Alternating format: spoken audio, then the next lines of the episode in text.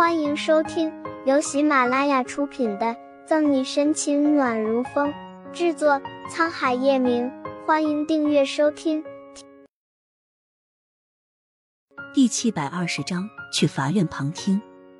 可顾春寒却撅起嘴巴，态度表现的比叶晨玉还要坚决，语气倔强的说：“我不管，反正明天早晨我去找你。”说罢。他轻哼一声，转身离开办公室，望着顾春寒的背影，叶晨玉幽冷的眸光暗淡下来。翌日，盛世庄园初晨的第一缕柔光照在叶晨玉的脸上，他还没起床，就听到叶老太太临时找来的佣人敲门：“少爷，春寒小姐来找您了。”听到门外的话语，叶晨玉烦躁的皱皱眉。带着些许起床气，爬起来，换好衣服，走下楼梯，看到顾春寒果然坐在沙发上。我说过今天有事，你起床这么早干嘛？叶晨玉语气带着嗔怪，实则拿他毫无办法。顾春寒梳妆整洁，平时朋克装扮的他，难得换了一套颇为正式的行头，但发型还是透着强烈的个性和叛逆。他坐在沙发上，翘着腿，眉宇间浮着胜利的喜色。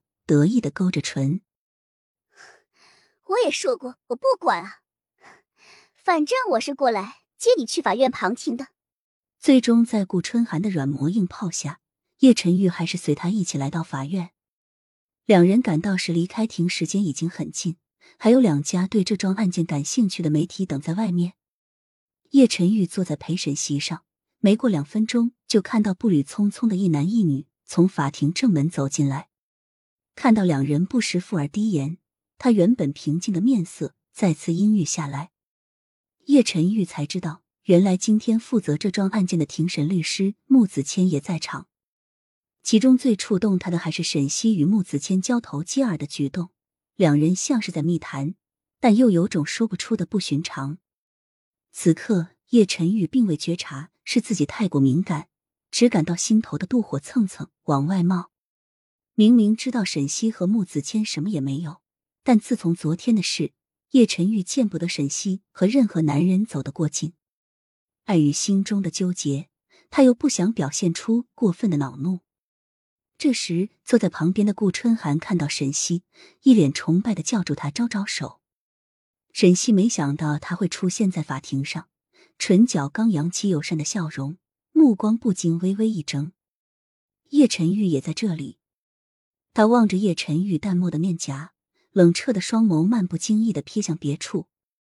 沈西脑中又想起在机场看到他和左心言在一起，突然对他的冷淡感到顺理成章。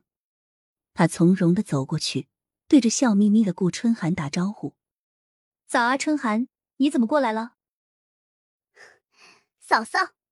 顾春寒语调高昂，亲昵的挽住沈西的胳膊，煞有介事的放大音量。你就当我是你的粉丝团来助阵好了。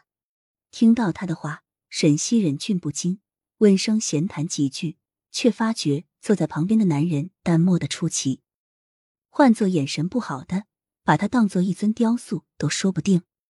对于叶晨玉的不理不睬，沈西内心在滴血，但还是强装笑着和顾春寒打趣：“我的粉丝团只有你一个人，下次记得拉条幅过来。”